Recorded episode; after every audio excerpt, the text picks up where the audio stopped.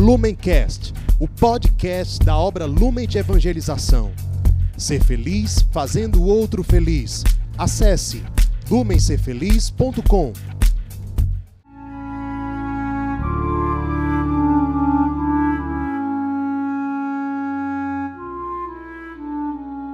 Os santos são sinais da presença do ressuscitado na história. Hoje, dia 18 de outubro, celebramos São Lucas Evangelista.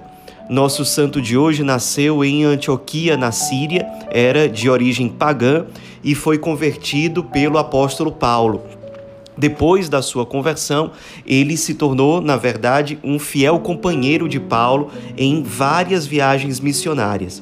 São Paulo o cita, por exemplo, na carta a Filemon, versículo 24, como um dos seus colaboradores.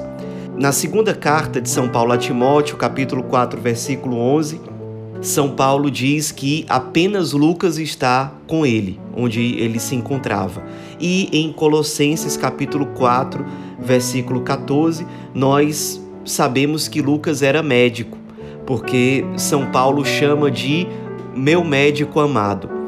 E São Lucas, claro, além de médico, além de ter se convertido, se tornado cristão a partir do paganismo, ele se torna um grande missionário, certamente aprendeu muito com São Paulo apóstolo. Acompanhou Paulo em várias viagens missionárias até, segundo São Jerônimo, a morte de Paulo, quando ele foi martirizado no ano de 68.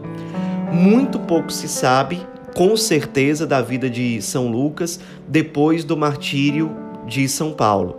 Há relatos antigos também de São Jerônimo que dizem que São Lucas deu continuidade à vida apostólica, passou por várias regiões do sul da Europa, pegando onde hoje fica a França, Itália, Macedônia, Dalmácia, evangelizando em vários lugares, fundando comunidades, dando continuidade à sua vida de grande missionário até que ele foi martirizado, segundo São Jerônimo, na cidade de Patras, na Grécia. Além de todo o exemplo, uma vida realmente consumida, tantas perseguições que ele sofreu, tantas dificuldades para anunciar o evangelho, até ofertar a sua própria vida no martírio, além disso tudo, Lucas deixou como grande herança espiritual para a igreja de todos os tempos o evangelho que ele escreveu e o livro dos Atos dos Apóstolos, que é o primeiro livro do Novo Testamento após os quatro evangelhos. E, embora o seu evangelho siga uma estrutura básica, que é a estrutura dos evangelhos sinóticos, Mateus, Marcos e Lucas, São Lucas tem várias passagens originais que somente estão presentes ali. Por exemplo, passagens importantes sobre a infância de Jesus, a importantíssima cena da Anunciação, várias passagens relacionadas à Virgem Maria, que nós só encontramos em Lucas, por isso ele é muitas vezes chamado como o evangelista da Virgem Maria. Ele apresenta, por exemplo, além do episódio da Anunciação, a apresentação de Jesus no templo, a visitação de Nossa Senhora, sua prima Santa Isabel, o hino do Magnífica.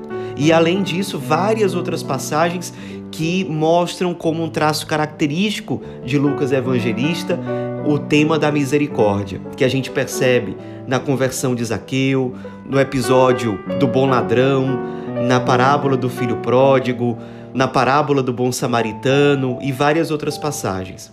Nos Atos dos Apóstolos, nós também temos acesso a vários acontecimentos importantíssimos na história do cristianismo.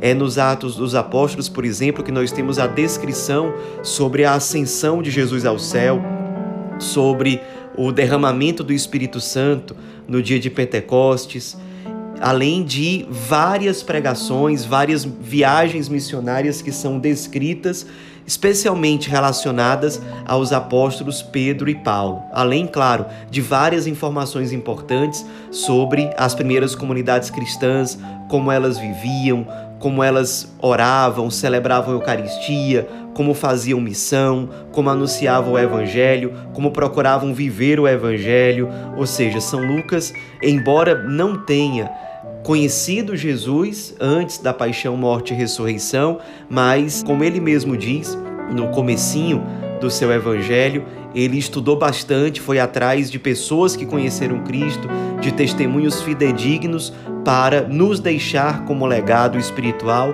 o seu Evangelho e o livro dos Atos dos Apóstolos. Além de tudo isso, há uma tradição antiga que diz que São Lucas, além de médico, era pintor, inclusive com muito talento, e inclusive foi o primeiro pintor a desenhar uma imagem da Virgem Maria e também uma imagem dos apóstolos Pedro e Paulo. Até hoje, essa imagem feita por São Lucas, especialmente da Virgem Maria, ela é venerada porque ela foi copiada várias vezes ao longo da história e também por conta disso, ao longo dos séculos, muitas associações de artistas católicos adotaram o nome de São Lucas, por conta desse evangelista que, se nós pararmos para pensar, descrevia as cenas como um verdadeiro pintor, que vai descrevendo aquela cena de um modo muito visual, de um modo que nós conseguimos realmente contemplar aquilo que aconteceu naquele momento, como um momento histórico em que a graça de Deus agiu abundantemente.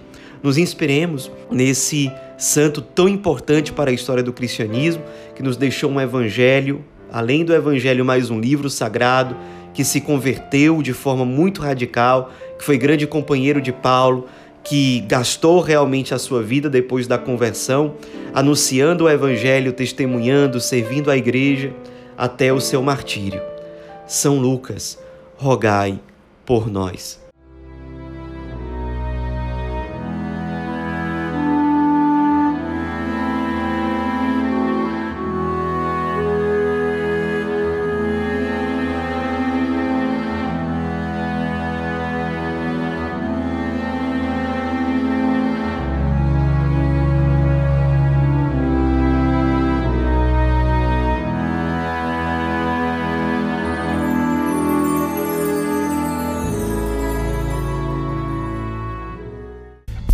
Lumencast, o podcast da obra Lumen de Evangelização. Ser feliz fazendo o outro feliz. Acesse lumencerfeliz.com.